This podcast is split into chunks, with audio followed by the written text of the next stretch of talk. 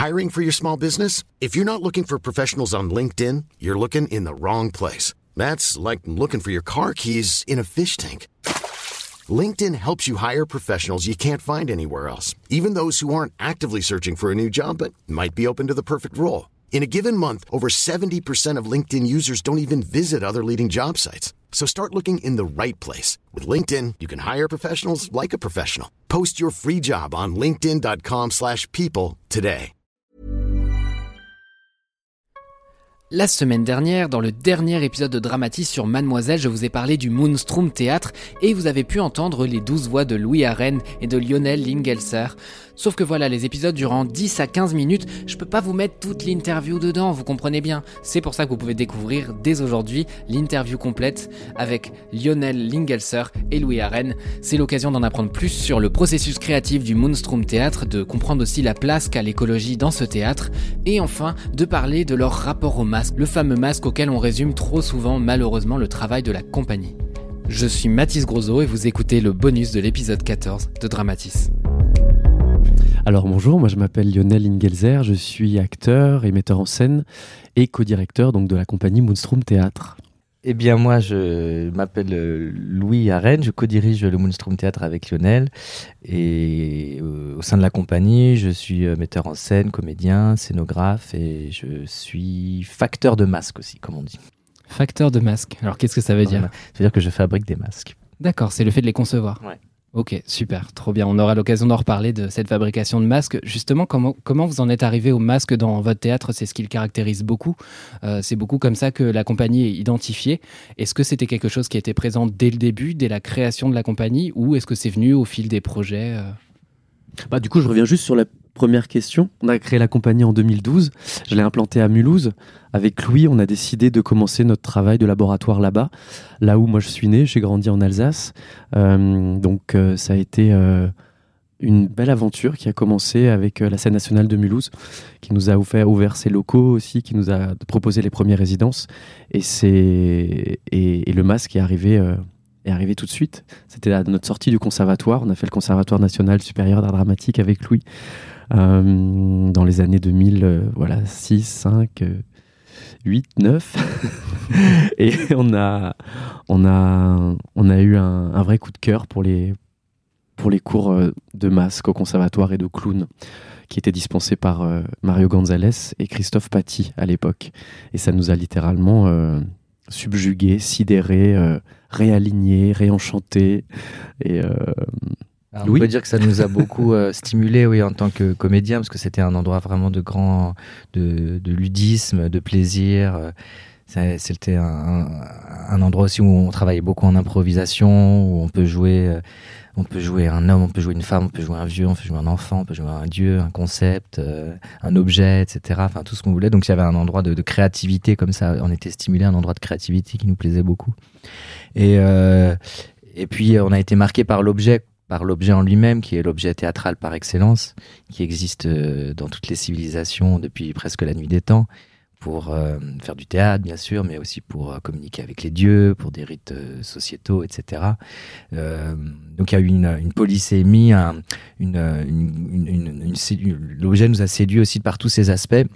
Mais on peut dire que quand même, malgré tout, dans, les cours qu'on a eu au conservatoire, euh, le masque nous a été proposé vraiment euh, dans un axe assez réduit, qui est vraiment très proche de la comédia, euh, qui est un théâtre euh, qui est forcément comique, qui travaille sur des personnages très archétypaux.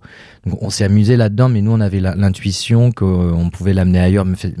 C'était une intuition qui s'était déjà réalisée parce qu'on avait été, enfin, pas par nous, mais parce qu'on avait été inspiré aussi par des grands spectacles comme euh, Ariane Mouchkine qui avait travaillé le masque, ou bien Beno Besson, un spectacle de Beno Besson qui avait aussi travaillé le masque d'autres manières. Et on avait donc envie de retrouver, de, réinterroger cet objet-là euh, à l'aune de, notre modernité, de, nos préoccupations aussi, et puis de le confronter euh, à des écritures ou à des textes euh, pas forcément comiques justement, qui sont pas forcément euh, euh, liés à la farce, euh, et, euh, et parce qu'on avait envie de, travailler sur la l'ambiguïté et tous les paradoxes du masque, qui est aussi un objet qui permet d'aller bien sûr vers le comique, mais qui est aussi un visage figé, qui nous rappelle à notre condition mortelle, qui est aussi un objet qui peut être effrayant aussi. Et je pense qu'au conservatoire, ce, qu'on a, ce, dont on a la chance aussi, c'est d'avoir un, des multi-cours, quoi, avec des multi-univers, et de confronter le masque de Mario Gonzalez à côté des cours de Françon qu'on a eu, de, donc de Alain Françon, de mm. Dominique Valadier. Ça nous a plongé aussi dans dans ce côté contemporain dont parle Louis, euh, avec des auteurs comme Beckett, avec Edouard Bond, euh, avec ces univers, euh, peut-être on en reparlera, post-apocalyptiques aussi à un endroit, de ouais, subversifs aussi, qui nous ont complètement séduits. On s'est dit qu'on allait peut-être nous être à la croisée de ces chemins-là et redonner au masque son goût de modernité ou en tout cas qui allait plus parler à son contemporain que la comédie dell'arte n'arrivait pas forcément nous à nous faire euh, en tant que spectateur, on n'arrivait peut-être plus à être plongé euh, à fond, à y croire entre guillemets. C'est souvent ce qu'on a eu comme retour, mais on n'y croit pas en fait au masque. Il y, a quelque chose qui est intéressant dans, à la fois dans l'échange qu'on a là et qui ressort aussi beaucoup dans votre travail, c'est qu'il y a un côté très émancipateur dans le masque, très libérateur. Et pourtant, le masque en théâtre, c'est quelque chose qui est aussi très codifié. Euh, on pense à euh, bah, justement des grands penseurs du théâtre, Jacques Lecoq. Il y a plein de gens qui ont été euh, vraiment théoriser la chose et même y appliquer une série de codes, de règles presque à respecter. Je me demandais comment vous vous situiez par rapport à ça, surtout que vous venez d'un parcours du coup relativement classique. Est-ce que c'est quelque chose que vous avez dû apprendre à maîtriser pour les subvertir ou est-ce qu'au contraire, vous avez encore euh, des, lignes de code très euh, claires que vous allez respecter malgré toute cette liberté que vous avez dans vos, pièces? Bah, Je pense qu'on est, très heureux d'avoir euh, traversé cette pédagogie effectivement très rigoureuse qui nous a apporté beaucoup, mais pour pouvoir la dépasser, pour pouvoir la transcender et inventer notre propre méthodologie aussi. Justement, on a été vraiment nourri par ce, cette tension-là entre un art extrêmement codifié, technique, euh, la première année de cours de masque, on fait pas de masque expressif, on fait que du masque neutre. C'est travail de cœur, c'est très rigoureux. mais, mais nous, on a adoré ça parce qu'on a eu c'est un endroit de, technicité, euh, de libération. De, c'est des, des, des, des, techniques qui t'apprennent aussi à, être au présent euh, sur un plateau, à être à l'écoute, à ne pas être en force, etc. Il y a d'autres méthodes, il y a d'autres façons de le faire, mais, mais là, le masque neutre, en, en l'occurrence, nous a appris ça. Et voilà, il y a cette tension entre cette grande technicité et puis euh, la grande libération, euh, comme tu disais, le, plaisir du jeu, etc. Et nous, on a, on, a, on, continue à travailler avec ça, mais avec notre propre méthode, mais qui est plus euh, intuitive, j'ai envie de dire. C'est-à-dire que, bah moi, par exemple, je me souviens, je pourrais pas diriger un cœur de masque neutre. Je, je me souviens plus du tout des règles. Lionel, il est beaucoup plus précis que moi sur, sur la pédagogie parce qu'il en fait plus que moi aussi donc il a il a il est plus encore euh, euh, il a encore un accès à tout ça. Mais c'est vrai que moi par exemple c'est quelque chose que j'ai vraiment oublié et, et c'est surtout qu'au Moonstrom on, on s'évertue à c'est un travail très technique et, qui s'appuie beaucoup sur le corps etc est très précis, mais c'est une technique qui est très en mouvement, c'est une méthodologie qu'on réinvente aussi en fonction de chaque spectacle, ce que, le spectacle nécessite. Chaque dramaturgie est différente et nécessite un, rapport au corps et au masque euh, différent, donc on re-questionne ça à chaque fois, on commence même chaque spectacle euh, en se disant que peut-être il n'y aura pas de masque, parce qu'il faut que le masque il soit aussi... Euh, il faut qu'il ait un sens. Pour nous, on, on essaie de l'utiliser vraiment comme un objet, un outil dramaturgique. oui, vous le réinterrogez, c'est pas, oui, pas un préalable. Ah non, mais c'est pour ça qu'on là on parle du masque, mais nous on se dit qu'on fait, on se dit qu'on fait pas des spectacles de masques. il se trouve qu'il y a du masque, mais il y a des, aussi des costumes. Il y a un gros travail sur les costumes, sur la scénographie, sur la lumière. On parle un peu plus du masque parce qu'on a moins l'habitude d'en voir sur les sur les plateaux, mais en fait pour nous il a la même valeur. On l'utilise, on l'utilise au même endroit. Et, quand on commence un spectacle, euh, il est toujours pas loin le masque, mais euh, mais on essaye de dire qu'il est, que c'est pas forcément un acquis. Et il se trouve que dans le travail, petit à petit, on va lui trouver un sens, une force, une puissance esthétique et dramaturgique. Je pense juste que de, de rappeler qu'en fait, de poser un masque sur le visage, en fait, ça nous impose à nous un langage, comme un alphabet cette géométrie dans l'espace, elle, elle, nous vient quand même vachement du masque. Et je reviens sur ce qu'on se disait pour juste un peu résumer. C'est vrai que de s'émanciper en fait euh, de, des, règles et des codes, il, a, fallu, euh, au préalable les assimiler. Donc euh, je pense que ça c'est la plus grande force que nous on a trouvée, en tout cas moi déjà en tant qu'élève et après en tant qu'on va dire laborantin dans cette, dans cette compagnie-là, c'est d'avoir de, de, d'avoir des, cadres et des, règles très très précises. Et ça c'est ce qui m'a aidé à, à, être un acteur libre et, ouais, et joyeux. Je pense que ça c'était c'est ce qu'on avait envie vraiment d'expérimenter le plus possible. Et c'est vrai que ce masque posé sur le visage, il impose des regards précis, il impose euh, un regard sur le public précis aussi. On fait, on joue pas. Euh, d'une manière naturaliste avec un masque. Et pour autant, toutes les personnes et les, acteurs et les actrices euh, qui, sont dans ce spectacle sont passés par, entre guillemets, des maîtres de masque. On a tous eu une, formation un peu traditionnelle. Et donc, je pense que c'est aussi grâce à ça qu'on arrive tous à, et toutes à, transgresser aussi ces, ces, ces, règles et ces codes. Quoi. Vous avez une patte qui est très présente au-delà du masque, justement, dans, dans, le travail que vous faites dans toutes les pièces et je trouvais que le quartier d'artistes de Montreuil a permis de montrer ça justement parce que vous aviez trois créations qui étaient à la fois extrêmement différentes et euh, c'est-à-dire que si on avait été les voir euh, à l'aveugle, à blanc, sans information, on aurait quand même été capable de tracer un fil, de voir euh, vraiment des choses qui reviennent. Déjà, c'est un théâtre très physique, que c'est un théâtre aussi qui est un peu digressif, qui part des fois dans des parenthèses et qui quand même, enfin en tout cas c'est mon interprétation évidemment, mais qui nous emmène toujours à, à, un point final. Je me demandais si c'était quelque chose que vous aviez conscientisé Est-ce qu'il y avait une patte euh, Moonstrom euh, Ou est-ce que c'était quelque chose qui allait venir euh, un peu malgré vous avec... bah, je sais que typiquement, Louis, tu, passes par des croquis, par exemple. Je sais que vous travaillez aussi avec Carole, Carole Lallemand qui, qui, gère bah, le travail des masques, justement. donc j'imagine que ces pattes, un moment ou un autre, malgré vous, de toute façon, elles s'affirment. Mais est-ce que c'est quelque chose que vous conscientisez ou pas dans vos créations? Bah, j'ai l'impression qu'on on, peut laisser quand même les possédés d'Ilfurt de côté. Euh, on a, il y avait donc Lundstrom, les possédés d'Ilfurt, et puis euh, donc Zypher Z. Euh, dans toutes nos créations, effectivement, je pense que cette idée de créer ou de proposer notre vision des mondes d'après euh, ou d'après une catastrophe, elles sont, elles sont, voilà, ces, questions-là sont très présentes. Ça, c'était très important. C'est pour ça que je mets les possédés d'Ilfur de côté parce que c'était pas, euh, ou alors une catastrophe personnelle, quoi, quelque chose qu'une faille qui se serait créée à l'intérieur, quelque chose de plus introspectif, je dirais, qui me tenait à cœur d'aller dans, euh, d'aller révéler quelque chose de plus personnel. Donc, c'est aussi des catastrophes, hein. et, c'était une manière de soigner aussi, je pense. Mais dans nos autres créations, oui, on a des marottes. Je pense que c'est quelque chose qui nous, qui nous tient et ça nous permet aussi de, nous émanciper, d'aller loin dans les imaginaires, d'aller loin avec le spectateur, que de le faire accepter à un moment donné, de se dire bon bah là c'est peut-être euh, même dans Zypher, on ne sait pas, c'était un peu rétro-futuriste, c'était même pas un futur, euh, c'était peut-être même avant, on ne sait pas, ces robots étaient un peu de briques et de broc. c'est très métropolis. Euh. Oui, ça, voilà, il y a, ces, inspirations-là, ou de Brésil, ou voilà, on était un peu dans ce c'est vrai que maintenant on arrive un petit peu à le, à le, conscientiser, à en parler, mais c'est vrai qu'au début c'était assez instinctif. Quand on a commencé à créer la compagnie, c'est euh, on, on, parlait, on voulait parler des choses qui nous, euh, jeunes gens de 2010, 2012, euh, nous heurtaient, nous questionnaient. Donc évidemment, il y avait l'écologie, il y avait l'écologie et, et, et, en fait c'est revenu presque, mais un petit peu inconsciemment quand même après dans le spectacle d'après cette histoire, cette, ce, ce, thème des, des mondes d'après effectivement mais euh, qui est maintenant évidemment très présent et encore plus depuis le Covid.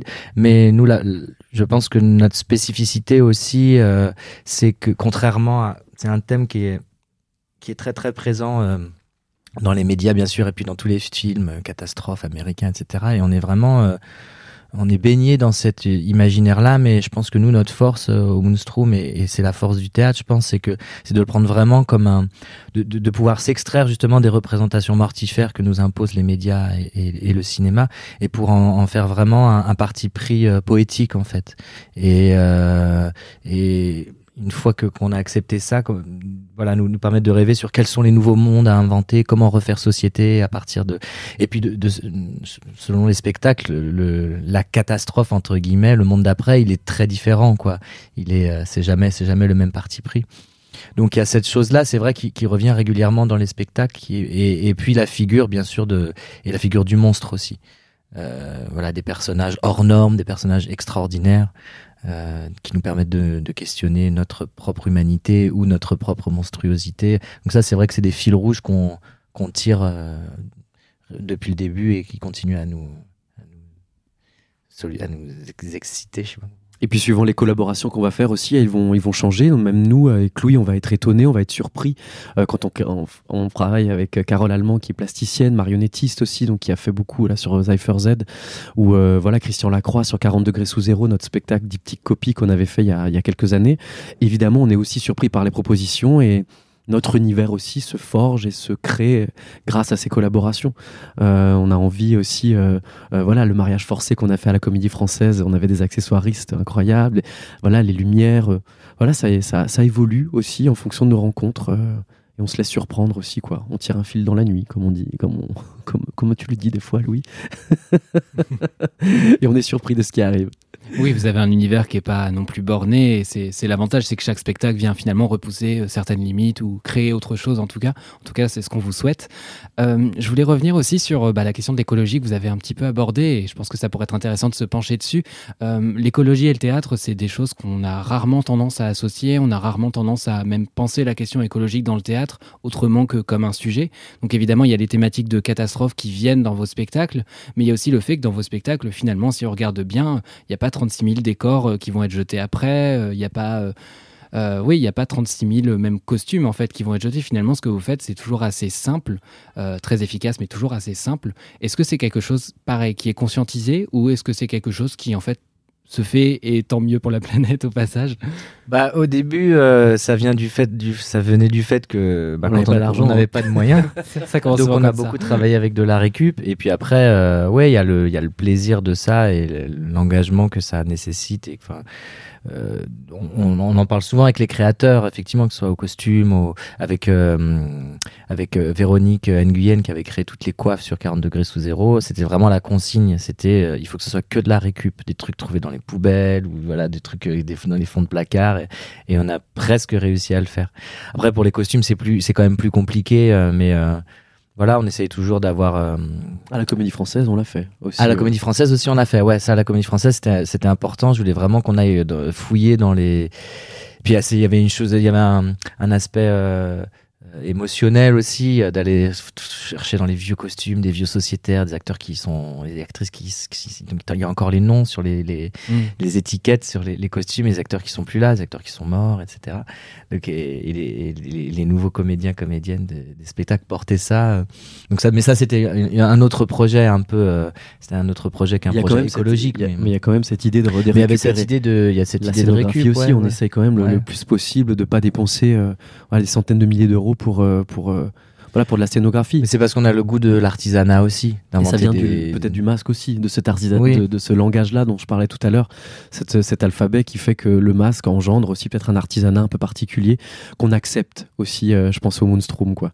Mais par exemple dans Clownstrom, évidemment, on a carrément un camion là de, c'est une décharge, quoi. C'est et là c'est vraiment que de la récup. C'est pareil, ouais. C'est que des trucs, c'est que des trucs trouvés dans les poubelles.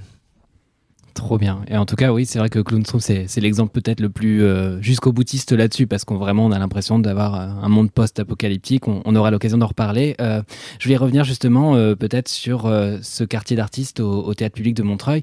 Donc c'est la première édition, c'est quelque chose qui a été lancé par Pauline Bale cette année. je me demandais quelle possibilité cette carte blanche d'un mois ça vous avait offert, quelle avait été la réflexion autour de ça?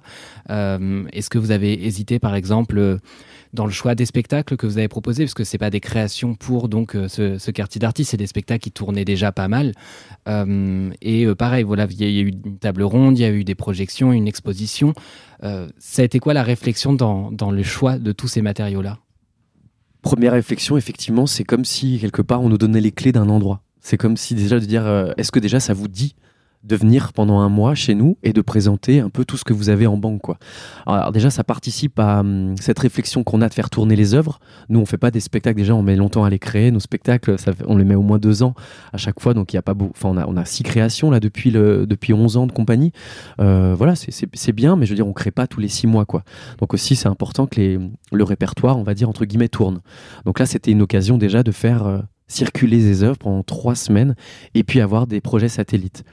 Donc on arrive, on a un peu les clés de la maison et on se rend compte que c'est un, bonheur total que de rencontrer tous les départements du théâtre, que de travailler avec tous les services, de connaître chaque personne qui travaille. Et ça, c'est très rare. On a l'habitude de faire des tournées, des fois de 50, 100, 150, 200 dates par an. Ou tout voilà pour sur deux sur deux sur quelques saisons.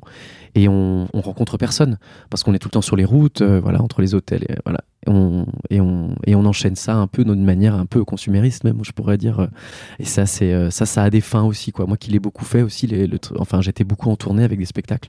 Voilà je me suis rendu compte aussi qu'on on, a du mal à créer vraiment des liens quoi. Et dans ce monde là où en ce moment je crois que c'est une des un des un des sens premiers on essaie de recréer du lien. Ça a été pour moi un de ces maîtres mots de ce, ce mois-là. Qui, on, a, on a mis trois mois pour préparer quand même ce quartier d'artistes en amont. Et bah voilà, on connaît tout le monde, on est amoureux de tout le monde. Euh, ça a été comme si, ouais, on a trouvé une maison. Pauline nous a vraiment donné un bac à sable géant dans lequel on a pu proposer des choses et tout a été retenu. C'est pour ça qu'on a été aussi gourmand et en même temps, ça a pris quoi. Effectivement, cette exposition, ce livre qui est sorti, cette soirée clubbing quand même à la Marborie avec un collectif oui. queer, high collectif. Mmh. Euh, avec euh, cette conférence sur le masque. En fait, on a pu aussi inscrire dans le temps, dans l'espace, dans le dans l'histoire notre notre notre euh, voilà notre recherche sur le masque qui est pas anodine, c'est vrai. On le revendiquait pas trop, mais on est heureux aujourd'hui de dire aussi qu'on compte dans ces dans ces, ces petits artisans qui essayent de, donner vie encore à ce, ce, cet outil ancestral dont parlait Louis tout à l'heure. Et puis explorer aussi, donner à, voir aussi un public qui nous suit. C'est ça aussi, explorer et fidéliser un public. Là, ça a été une preuve vivante de ça. Les, gens nous ont suivis sur les trois spectacles. Même plusieurs fois, ils sont revenus, ils ont fait la queue en liste d'attente. Enfin, ça a été, euh, c'était un mini festival, quoi. Euh, et de faire découvrir, en plus de tout ça, des lieux secrets, euh, comme on a pu le faire pour le, les clowns qui étaient en donc un un spectacle en, en extérieur, euh, ça donnait aux Montreuilloises et Montreuillois l'occasion aussi de découvrir un lieu peut-être devant lequel ils passent tous les jours et ils soupçonnent même pas que là il y a peut-être un, un, espace incroyable dans lequel bah, peut-être ils, ils, se souviendront toute leur vie parce qu'on a eu euh, 50 minutes de, de, de, de, de spectacle hors temps comme ça. Euh, voilà, donc il y a eu trois spectacles dans la grande salle, place Jean Jaurès, il y en a eu un salle Casares qui est une moyenne salle, et puis donc il y a eu les, les chaudronneries, mmh. qui est donc un ancien espace euh, voilà, comme une fonderie quoi, assez euh, spectaculaire, on peut le dire. Quoi. Donc euh, pour le public, pour nous et pour les équipes même de théâtre, de rester longtemps avec euh, une compagnie, c'est exceptionnel. C'est assez exceptionnel. Il y a un paradoxe que je trouve très intéressant aussi dans votre théâtre, c'est que vous parlez du temps long que vous avez pour les créations, pour peut-être les réflexions même autour des créations. Et paradoxalement, on a un sentiment d'urgence très fort euh, dans ce qui s'exprime dans votre théâtre. Euh, je pense même au rythme de Zypher Z. J'ai cru comprendre que vous l'aviez accéléré sans faire de coupe, que vous aviez euh, réduit le temps tout simplement en, accélérant le rythme. Est-ce que déjà c'est vrai? Et euh, qu'est-ce que ça a été C'est quoi ce, ce besoin d'urgence qui s'exprime dans votre théâtre? Euh, oui, bah, le, le, spectacle s'est trouvé au fur et à mesure de, des représentations. Euh, parce que ça a été un accouchement très très difficile, Zypher, parce que euh, on a été très ambitieux, on a été très gourmand, on a écrit le texte, euh, la scénographie, la mise en scène, tout se faisait en même temps et on n'était pas du tout prêt à la première.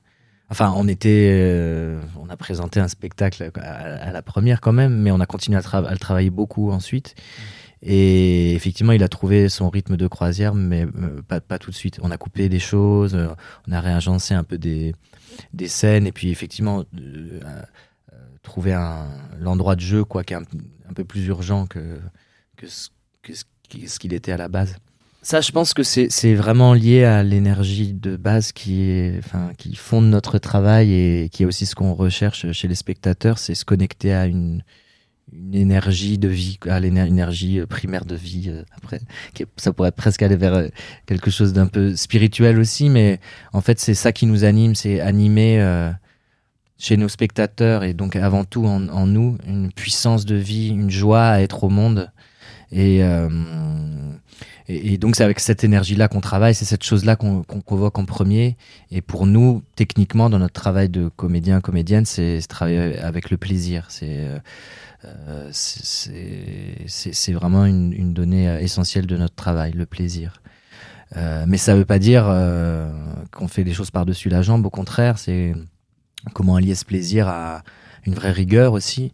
Et puis, encore une fois, travailler sur la, la, joie sans être naïf, ça veut dire aussi, euh, ben, euh, avant de monter sur un plateau, il faut prendre conscience de la douleur du monde. Il faut, il faut, euh, veut pas dire qu'on parle de choses qui sont qui restent à la surface. On, essaie d'embrasser des thèmes quand même complexes, des endroits de, de, noirceur, bien sûr. Notre théâtre, il est aussi l'objet masque permet ça.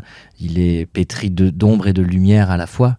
Et pour donner vraiment de la valeur à cette énergie-là de vie, de joie qu'on cultive et qui est essentielle pour nous, bah parfois il faut quand même aller, il faut quand même plonger dans les dans les ténèbres, quoi.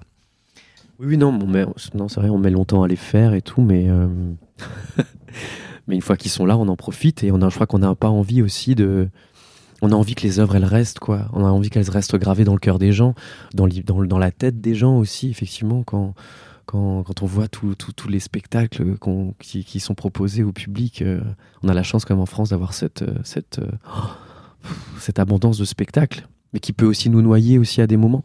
Je crois que voilà, les spectacles au Moonstrom, on a envie qu'ils restent longtemps. Donc, euh, donc cette énergie, elle est, ouais, elle est. Oui, donc il y a un truc où l'expérience doit, doit, être exceptionnelle, quoi. Nous, on veut pas perdre notre temps parce que c'est trop précieux et on veut pas faire perdre le temps des spectateurs aussi parce qu'on a beaucoup de jeunes spectateurs. Donc il y a une responsabilité aussi. Face à cette jeunesse-là et, et, on se met la, on se met la, on met la barre un peu haute quoi pour qu'effectivement l'expérience, ces deux heures qui, ou une heure qui vont passer avec nous, ce soit un moment d'intensité, de, vie, de, de vibration euh, et que c'est ça qui compte. Euh, et, et c'est tout aussi important pour nous euh, cette chose-là que le sens, on va dire, que le côté intellectuel ou le sens des œuvres qu'on va porter. Bien sûr, c'est important, euh, les auteurs qu'on monte, mais euh, on fait pas un théâtre euh, intellectuel et, l'énergie, l'énergie, cette énergie de vie qu'on va communiquer, qu'on, sur laquelle on travaille, elle est tout aussi importante que le nouveau regard qu'on peut apporter sur un texte de Mayenbourg ou sur Copie. Ou, voilà. C'était une question justement que je voulais vous poser. Qu'est-ce qui avait motivé le choix de ces textes? Parce que du coup, donc Cypher Z, c'est un texte euh, dont vous êtes les auteurs, mais euh, là, pour le coup, c'est d'autres univers, d'autres univers, euh, et auxquels vous devez plus ou moins vous adapter. Et ça se voit bah, notamment sur Les Possédés d'Il qui, est un peu bah, différent là-dessus, qui est donc le texte de Yann Verbu. Qu'est-ce qui a motivé ces choix-là précisément? C'est certainement des cas par cas, mais est-ce qu'il y a Bah non, c'est pas des cas par cas. Enfin, c'est vraiment un, trajet. C'est chaque projet qui, chaque projet en fait en fait naître un autre. Le tout premier spectacle de la compagnie. Euh, euh, c'était une création collective, à nouveau une, fable dystopique euh, où on a, pour le coup, on, un peu naïve, mais pour lesquelles on, posait les bases de esthétique, en tout cas de la compagnie. Il y avait un premier travail sur le masque, mais les masques étaient, étaient différents, étaient plus expressifs.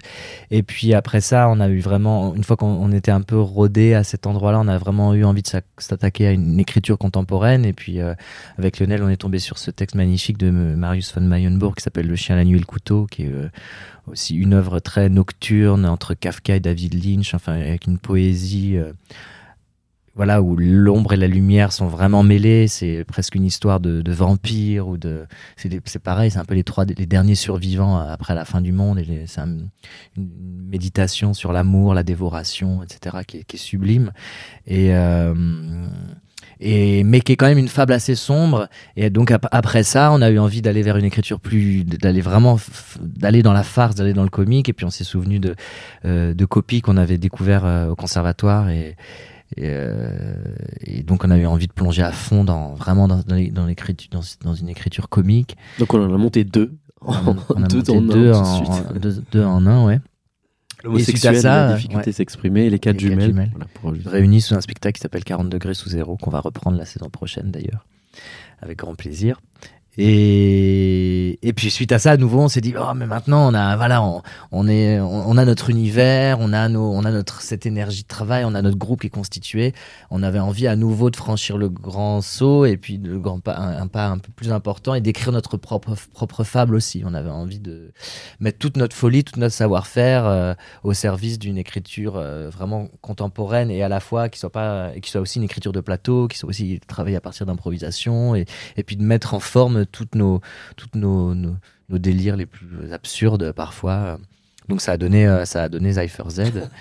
Et puis, euh, enfin voilà, c'est très organique en fait. C'est comment les, et puis en parallèle, il y a Lionel qui, eu, qui avait, qui avait ce besoin en lui de travailler sur, euh, son histoire personnelle liée à cette, histoire, cette vraie histoire des possédés d'Ilfur, donc les, deux derniers cas de possession avérés par l'Église qui ont eu lieu en Alsace, et le relier avec son histoire personnelle. Justement, après, c'est en parallèle une grande forme très collective comme ça, où il y a beaucoup de monde bah, il, a eu cette envie aussi de, se retrouver lui en tant que en tant que comédien, en tant que metteur en scène aussi sur un projet beaucoup plus plus intime, beaucoup plus petit. Et, et comme le disait Louis, je pense que c'est des réponses, c'est des réponses à chaque spectacle. Là où on a fait du grandiloquent, là où on a fait du, on va dire aussi de la puissance visuelle, parce que c'est ça aussi qu'on propose au Moonstrom, quoi. C'est des, je pense que c'est une émotion qui est sensitive, c'est une émotion qui est sensorielle aussi, qui se joue avec la lumière, qui se joue avec le son, et euh, sans nous le reprocher, mais je sais que voilà, il y a des gens qui restent aussi sur la forme chez nous, et je sais qu'on est des comédiens aussi viscéraux, qu'on est des comédiens aussi de texte. On a appris le texte aussi, on a appris à les aimer. Euh, c'est, c'est, c'est, c'est littérature euh, au conservatoire notamment et, euh, même avant. Mais hum, j'avais aussi envie de prouver, je crois, avec les, les, possédés que ben, sous le masque, regardez quels acteurs il y a aussi et quelles actrices. Alors bien sûr, il y a l'énergie, mais il y a aussi euh, la puissance du cœur là où on voit euh, voilà peut-être la puissance scénique, la puissance, euh, la puissance visuelle. Là, j'avais aussi envie d'aller dans les, dans les tréfonds aussi de, je pense, de, de l'âme et de, euh, je parlais tout à l'heure de soins, mais de voilà, de créer un rituel guérissant et d'aller vraiment aussi chercher à un endroit où peut-être on nous attendait pas sous ce masque où euh, l'émotion est difficile à faire surgir, et ben là on va garder le masque peut-être juste avec les mains. Et, euh, vraiment aller grâce à la plume aussi quand même de Yann Verburg, il faut vraiment le dire quoi, qui m'a vraiment accompagné euh, dans ce voyage magnifique et qui est allé chercher ce, cette puissance, on va dire du cœur que je cherchais absolument tout en racontant l'histoire du, du, masque, ça qui était génial. Dire que ça reste presque une, séance euh, magistrale euh, de théâtre, euh, où je suis en train vraiment, moi, de travailler sur le plateau en tant que comédien avec un metteur en scène. Je fais les deux personnages, hein, je fais une quinzaine de personnages dans Les Possédés. Et en même temps, le public assiste à ça aussi, de voir un acteur au travail sans rien. Parce que mmh. en pendant de Cypher Z, là, il n'y a pas de costume, il n'y a pas de décor. Enfin, je suis pas nu, hein, mais quoique. mais il y a, y a un travail sublime de lumière, mais il y a vraiment un plateau un plateau vide. Et c'est mmh. ça que j'avais envie de, de, chercher chez le spectateur, travailler avec son imaginaire, et puis, euh, et puis euh, voilà, le relier à, à, mon humanité profonde. C'est vrai que c'est quelque chose qui est extrêmement surprenant. Euh, on arrive dans la salle, on voit le plateau nu, et je me suis dit merde, est-ce que je me suis pas trompé de, de salle quoi? C'est, t'arrives au cinéma, tu vois le début, tu dis c'est pas du tout ce que j'attendais de tel ou tel metteur en scène quoi. Euh, mais ce qui est intéressant, c'est aussi que à la fois vous proposez énormément de choses que je trouve assez inédites. Moi, je sais qu'en tant que spectateur, parce que avant d'être critique, avant d'être journaliste, d'être quoi que ce soit, en vérité, je suis un spectateur comme les autres. J'adore avoir ce sentiment au théâtre, et pourtant j'y vais beaucoup de me dire waouh, j'ai jamais vu ça. Et c'est quelque chose que j'ai beaucoup ressenti euh, devant vos créations. Et en même temps, vous avez des créations qui sont euh, beaucoup en réaction, donc les unes par rapport aux autres, c'est ce que vous veniez, ce que vous venez d'expliciter un petit peu, mais aussi par rapport à des attendus parfois. vous explorez beaucoup euh, le ringard. Euh, je pense notamment à des moments où vous l'avez même dit explicitement, je crois que c'est dans les possédés pour le coup, il y a tout ce, truc sur l'accent, sur le mime. Euh, moi je me rappelle d'un stage de clown que j'avais fait dans mes années théâtre où on m'avait dit le mime c'est ringard et, je trouvais ça intéressant que ça, que ça résonne parce que je pense qu'en effet il y a plein de comédiens, de comédiennes à qui on a répété des trucs en disant mais non mais ça c'est fini, ça c'est passé, etc. Et euh, il y a beaucoup de choses où vous êtes en réaction à ça. Et même le masque, je pense que certaines personnes doivent dire que de toute façon, c'est fini, que c'est plus à la mode, que c'est passé. Est-ce que vos, vos réflexions là-dessus partent d'une révolte par rapport à tout ça? Ou est-ce que c'est juste que vous vous en foutez complètement de ce qui se fait, de ce qui se fait pas, de ce qui ringarde, de ce qui ne l'est pas? Ouais, je pense que c'est plus la deuxième option. non, mais c'est vrai, c'est absurde, c'est des, des, dogmes. Euh, un c'est une pensée, une pensée un peu vieille et, et bourgeoise aussi de limiter les choses comme ça. C'est des outils formidables qu'on a à notre disposition et, et c'est pas parce qu'on fait plus de mimes euh, bien ou, ou de masques bien que c'est que c'est ringard. Enfin, je dire que c'est des outils magnifiques à, à re-questionner toujours. Et, après, la force du travail aussi, c'est de les opposer. C'est-à-dire que de pas être dupe aussi de ce qu'on fait, c'est-à-dire de les révéler. C'est-à-dire que quand je dis à un moment donné dans le spectacle, effectivement, les accents, c'est ringard, alors que moi, je fais que des accents pendant tout le spectacle, c'est que tout de suite, je, je, je désamorce. Et le public euh, s'approprie aussi ça, quelque part. Il se, il se l'apprivoise aussi avec moi parce que je suis pas dupe. Et euh, on en parle souvent avec lui. Et c'est vrai, ces oppositions que permettent le masque, notamment, mais ces grands écarts entre le kitsch et le sublime, le grotesque, le sacré. Enfin, on l'a, on l'a, on l'a, on, le dit beaucoup. C'est vraiment sur ça qu'on travaille. C'est ça qu'on, travaille. S'il y a de la, s'il y a du sombre, il y aura de la lumière derrière. S'il y a à un moment donné quelque chose d'ultra ringard, peut-être qu'on va, on va essayer de créer une image sublime derrière. Et là que naît la, la poésie, quoi. Euh, entre ces, ces, ces, tensions mm. et, le masque nous permet ça, mais maintenant on arrive vraiment à le conscientiser, à le travailler vraiment. Euh, enfin, je veux dire, le, grand théâtre, il, il, il, parle de ça aussi, de Shakespeare aussi, il parle, de, il, travaille avec ses pétri, il est pétri de ces paradoxes-là. Une chose peut être vraie et fausse à la fois sur, le, sur un plateau, belle et ringarde à la fois. Ça dépend comment on, l'utilise et, et, ça, c'est quelque chose qu'on conscientise de plus en plus et, qui, et que je trouve qu'il y a une, un, un fer de, enfin, non, comment dire, fer de lance, enfin, un, domaine à explorer qui est très joyeux, quoi, qui est, très joyeux et très ludique, parce que justement, on, oublie un peu tout ce qu'on nous a appris, tout, tout, ce qui est ce qu'on est censé faire ou ce qu'on n'est pas censé faire, ce qui est bien, ce qui est mal. C'est comme si tout était possible. Tu vois, un des, des, grands retours qu'on a nous du, public, c'est euh, on pensait pas que c'était possible de faire ça au théâtre. C'est hyper beau d'entendre ça à chaque fois, quoi. C'est comme si en fait, on s'en rend pas forcément compte, mais on donnait la possibilité de dire, ben oui, faites-le en fait, juste faites-le. Vous avez des rêves. Moi, pour la petite histoire, les possédés d'Ilfur, j'avais une, liste secrète de tout ce qu'on avait toujours interdit de faire au théâtre. Donc les accents, le mime évidemment, de faire du corps, de faire des, grimaces. Moi, je suis un acteur hyper grimacier. J'avais une liste secrète. J'ai dit un jour, je vais le faire, et je l'ai fait. Et je, me, et je pense que c'est pas de la blague pour autant, et je pense que je me moque pas des gens pour autant. Les gens sortent quand même assez bouleversés de ce spectacle. Et puis en même temps, avec une expérience physique, parce qu'effectivement, je, je, me considère comme un acteur athlétique aussi et physique. Enfin, je sais que c'est aussi une émotion que de voir quelqu'un en sueur en face de nous qui, pendant une heure et demie, a, bah, tout donné. Moi, je sais que je, je, je, fais pas semblant. Donc, en fait, tout ça participe à ce qu'à un moment donné, ça soit grand, quoi, que l'expérience soit grande et que on accepte euh, beaucoup de choses. Et ça se fait pas. Enfin, c'est vraiment un travail aussi. C'est difficile, c'est-à-dire qu'effectivement, à chaque projet, on, il y a au moins toujours une chose. Enfin, il y a toujours quelque chose qu'on n'a jamais fait.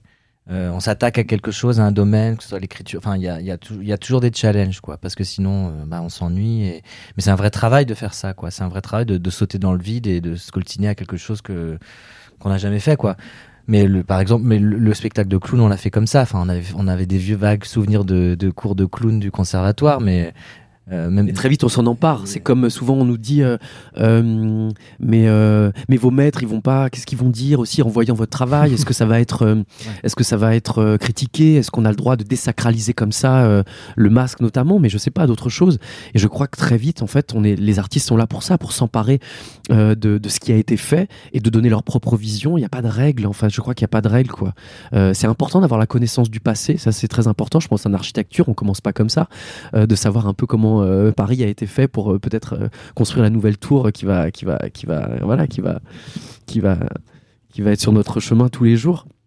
Je crois que c'est pareil pour nous, mais de, s'en saisir, je veux dire, quand, les spectateurs RIS viennent nous voir en disant mais moi aussi j'ai envie de faire ça, je dis mais allez plus loin, bien sûr, prenez cette énergie-là, et c'est voilà, vous êtes inspiré par peut-être ce que vous avez vu, mais tout de suite remodelez-le quoi. Ça rien enfin il s'agit pas de faire du copier-coller. Et pourtant nous on a l'épuisé et Dieu sait qu'on a des inspirations. Mais euh, je crois que c'est notre plus grande peur aussi que d'un moment donné ne de plus savoir quoi faire ou d'avoir des, des, recettes entre guillemets. De dire bon maintenant on sait plus quoi faire on va prendre n'importe quelle pièce et on va mettre on va plaquer notre univers dessus euh, bon, pour l'instant, euh, voilà, on essaie de réinventer à chaque fois et on se dit toujours avec lui qu'on va révolutionner le théâtre à chaque pièce, même si c'est un peu mégalo et que c'est un peu utopiste. C'est notre, c'est notre, notre essence, c'est notre carburant parce que sinon, effectivement, on n'y va pas. Hmm. Et comme, comme disait Louis, c'est vrai que chaque, chaque création, il y a une nouveauté, quoi. Donc, euh, et on verra la prochaine. Et ce qui est intéressant, c'est que vos créations sont généreuses euh, dans le sens où, bon, évidemment, il y a le point de vue euh, investissement où vous donnez beaucoup euh, de votre personne, vous mouillez le maillot, mais il y a aussi généreuse d'un point de vue représentation. Vous proposez plein de choses et inédites. Et en même temps, dans ces représentations, il y a des espaces, je trouve, qui font que vos créations ne sont jamais verticales, si ça fait sens, dans le sens où vous vous surplombez pas, vous n'êtes pas en train de faire une, espèce de masterclass de théâtre. Euh, Pas du tout.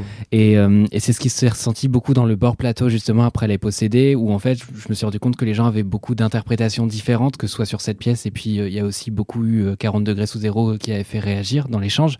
et justement, sur les possédés, tu disais quelque chose qui était intéressant, c'est que tu parlais des différentes possessions qu'il y avait dans le spectacle. Tu parlais de la possession par donc le diable, qui est l'histoire un peu originale du, du village, la possession qui est sous forme d'emprise dans une relation et la possession par le masque. Euh, je me demandais si tu pouvais expliciter ces trois points, parce que je trouvais ça intéressant dans un bord plateau. Et comme à chaque fois que j'entends quelque chose d'intéressant dans un bord plateau, je suis frustré qu'on soit quatre dans la salle et pas euh, 6000, 7000. Faudrait faire des bords plateaux en stade de France globalement. mais Alors expliciter ça.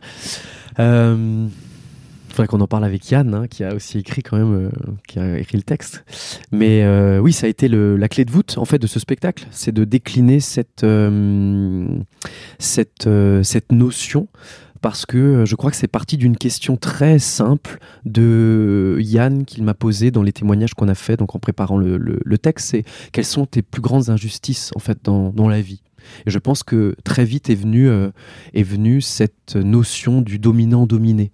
Euh, d'avoir une emprise sur quelqu'un. Et je me suis dit effectivement, moi, si je voudrais, si j'avais un rêve, euh, ça serait qu'effectivement dans cette vie, il n'y a plus de quelconque emprise, enfin, qu'un individu ait quelconque emprise sur un autre individu, qu'on soit entre guillemets tous égaux. Et que voilà, c'est un peu parti de ça quand je lui ai proposé effectivement ces histoires de, ces deux garçons, la possession, elle s'est très vite révélée comme, euh, comme, euh, comme le nœud et euh, qui allait ou sur lequel on allait, on allait pouvoir surfer euh, ben, d'une manière assez assez assez facile quoi. Alors bien sûr, il y a un côté religieux euh, qui fait que la possession par le diable, qu'est-ce que ça raconte aujourd'hui? On peut être possédé aussi par, je sais pas, on pourrait dire que le diable c'est la drogue aussi, ou je sais pas, ou ça pourrait être la cigarette, ou ça pourrait être quelque chose de, de néfaste pour nous. Mais comment à un moment donné on s'en voilà, on s'en on s'en extrait, on s'en détache. Euh, la possession effectivement du petit garçon euh, par un de ses camarades, voilà, on est là vraiment dans le dominant-dominé, mais on pourrait aussi, euh, ou comme dans le voilà, dans, ce, dans, ces scènes avec le metteur en scène, qui pourrait s'appliquer à n'importe quel domaine aussi de l'entreprise, dans n'importe quelle hiérarchie aujourd'hui dans le, dans le travail, on a, on a des boss comme on dit, et puis ben voilà, on, est, on, peut être, on peut être sujet à ça. Donc c'était aussi de tirer le fil de l'universel, c'était très important pour nous dans ce spectacle que d'une que d'un thème très très très personnel, on arrive à, à toucher l'universel quoi. Et après, le thème de la possession par le masque, évidemment, mais moi, c'est tout ce que j'ai découvert euh, la première fois que j'ai mis cette matière sur le visage qui m'a complètement bouleversé, où j'ai pleuré. Enfin, je me suis dit, c'est ça que je veux faire toute ma vie. Euh, c'est grâce à ça que je vais pouvoir euh, peut-être dire le, le, mieux qui je suis vraiment, alors que je suis caché, que je suis courbé, que je suis dans mes genoux, que je suis complètement pas reconnaissable. Et donc, cette possession-là, je sais pas, il y a quelque chose aussi quelque chose de, je, pourrais dire, transcendantal, quelque chose qui me dépasse. Et c'est là où je rejoins vachement euh, euh, nos désirs aussi, peut-être, de pas. On n'est pas des acteurs stars, en plus on se planque sous les masques, donc vraiment on fait un travail qui est au service. C'est ça aussi la transcendance, je crois, quand on reçoit quelque chose qui vient du ciel ou de la terre. Hein. Moi je suis pas que vers là-haut, mais euh, je crois d'être au service, c'est quelque chose qui est plus grand que nous. Et je crois que ce sacré dont on parle beaucoup au théâtre, nous on le puise à travers ça. Euh, le fait de poser cette matière, de poser aussi ces, ces, costumes, d'être dans, cette, dans ces lumières et dans cette, ça nous transcende complètement. Euh, quand je sors des possédés d'Ilfurt, j'ai pas l'impression que c'est moi qui ai joué, c'était pas moi. Et euh, c'était donc un bel hommage aussi que de rendre ce thème de la possession dans ce spectacle qui, qui fait, qui est pour moi bah, l'essence même de mon travail d'acteur en fait. D'être au service de quelque chose qui est plus grand que moi, d'être un canal, d'être relié. Et puis je sais pas, bien sûr j'ai des outils, mais c'est pas juste ça. Mais, euh, mais j'aime bien ce, cette notion-là d'être au service. Euh, voilà. Qui est une réponse à posséder, à peut-être à subir. Et moi, je voulais plus subir, au contraire. Donc, euh, effectivement, j'expose la possession et en même temps, oui, je guéris les démons, quoi. Une réappropriation de ton histoire à travers ça qui se joue. Il y a, y a, quelque chose avec lequel j'aimerais terminer, c'est votre rapport à l'espace. Et je trouve que la meilleure pièce pour en parler, c'est certainement euh, Clownstrom, euh, avec cet espace euh, absolument dingue. Bon, là pour le coup, c'était assez unique, mais donc c'était un spectacle hors les murs, un espace qui s'appelle les Chaudronneries, qui est donc une usine, ancienne usine des années 20, je crois, de Montreuil, et qui aujourd'hui est un espace qui sert à plein de choses, mais qui garde ce côté très, bah, très industriel, très usine. Et il y a même, je serais bien emmerdé de vous donner le nom de cette chose sur rail qui bouge. Un pont. Ouais, un, pont sur rail. Un, pont sur rail, tout simplement, avec un crochet qui, qui marche encore. Donc, euh, y a vraiment la, magie opère encore. Euh, je me demandais, euh, je pense que cette question va s'adresser à la fois à ce spectacle, mais en général à votre travail. Quel impact les lieux pouvaient avoir sur votre façon et de jouer et même peut-être de créer quand les lieux sont là dès la création? J'imagine que là, le spectacle, comme, comme il tournait déjà, vous avez dû l'adapter à ça. Comment vous vous adaptez justement à ces lieux et à des lieux aussi forts que les chaudronneries? Oui, c'était vraiment un, des premiers buts de, ce spectacle. On l'a vraiment pensé comme ça. Il, était pensé pour l'extérieur. C'était une commande du festival Scène de rue à Mulhouse. en 2018, je crois. Et donc c'est la première fois qu'on faisait ça. Là encore, c'était encore une première fois. Et on savait que il fallait que ça se fasse en extérieur, donc on s'est mis en recherche d'un lieu. Et avant même, je crois que vraiment le, spectacle soit complètement euh, écrit. Et une fois qu'on a trouvé ce lieu qui n'avait rien à voir avec euh, cette usine qui était sous la une dalle euh, sous la dalle du marché à Mulhouse, c'était un long un long long couloir euh, mi intérieur mi extérieur, hein, une chose un peu aussi très brute, très apocalyptique aussi pour le coup, un, décor très différent. Et on a écrit aussi en fonction de ce lieu et ce lieu devient la zone qui est, l'objet de tous les fantasmes. Chaque personnage veut se réapproprier, veut être veut diriger cette, zone, donc cette zone dévastée, c'est tout ce qui reste du monde, c'est cet endroit-là, mais il n'y a rien sur cette zone, mais ils veulent quand même se battre pour, la, pour en être chacun le, chef. Et, euh, et là, c'est vraiment notre plaisir aussi, c'est qu'à chaque fois que le spectacle est programmé quelque part, euh, on essaie de trouver un lieu atypique, un lieu improbable et qui va déjà agir sur euh, sur les spectateurs avant même que le spectacle commence. Ils vont, ils vont rentrer, il faut qu'ils se disent waouh, c'est quoi cet endroit? Et comme le disait Lionel, c'est chouette parce que souvent c'est des, des, lieux qui sont dans les villes, mais que les gens euh, que les, euh, dont les gens n'avaient pas connaissance, ils passaient devant sans savoir parce que c'était fermé. Donc voilà. Ça, ça, et ça, pour nous, on fait un peu une gymnastique de répétition à chaque fois parce que du coup le spectacle, enfin le lieu influe beaucoup sur sur le spectacle. On change souvent la fin, etc. Donc ça, c'est rigolo et c'est à la fois... Euh, euh, ouais, ça nous fait, ça nous fait retravailler euh, chaque fois le, spectacle. Mais Kunstrom, c'est vraiment un cas particulier parce que les autres spectacles... Bon, après, comme tout, comme tout spectacle qui part en tournée, après, on joue dans des salles et on doit s'adapter aux salles doit s'adapter aux coulisses, euh, euh les le rapport avec les spectateurs euh, n'est pas les mêmes, n'est pas le même. Euh, il y a plus ou moins d'ouverture, etc. Donc ça c'est ça, ça c'est autre chose encore. Et pour le coup c'est vrai, tu as raison, on change la fin quand même. Dans Clownstrom, elle est vraiment différente à chaque fois. Donc ça c'est quand même un boulot. On a deux jours avant pour essayer de comprendre aussi comment ce lieu est fait, comment il pourrait nous ouvrir ces fins là. Alors des fois elles sont plus tragiques que d'autres. Voilà, je ne pas tout révéler, mais c'est vrai que euh, elles peuvent être euh, soit très optimistes, soit ouais, ça, elles, elles dépendent selon vraiment. Ce selon mm. les possibilités du lieu, selon ce qu'offre le lieu.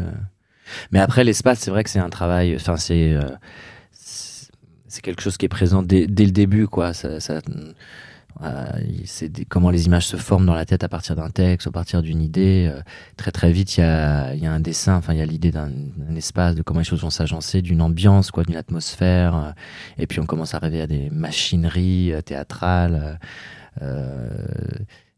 c'est vrai que c'est tout aussi important dans la mise en scène que, enfin, il y a une vraie dramaturgie de l'espace aussi, tout comme il y a une dramaturgie des corps et des costumes, il y a une vraie dramaturgie de l'espace, c'est quelque chose qui est très important. Super, bah c'est ce sur quoi on va finir, mais merci beaucoup en tout cas d'avoir répondu présent à cette invitation. Merci pour ces trois spectacles et il y en a plein d'autres qui tournent encore, donc Cypher Z fait partie de ce... il ne tourne plus pour le coup, euh, en tout cas pour l'instant, euh, mais vous avez l'occasion, euh, vous qui m'écoutez, mes parents quoi, de, de, de, de, voir le travail de, du Moonstrom Théâtre un peu partout en France et ça va être très très chouette. Voilà, merci beaucoup. Merci, à vous. Merci Mathis.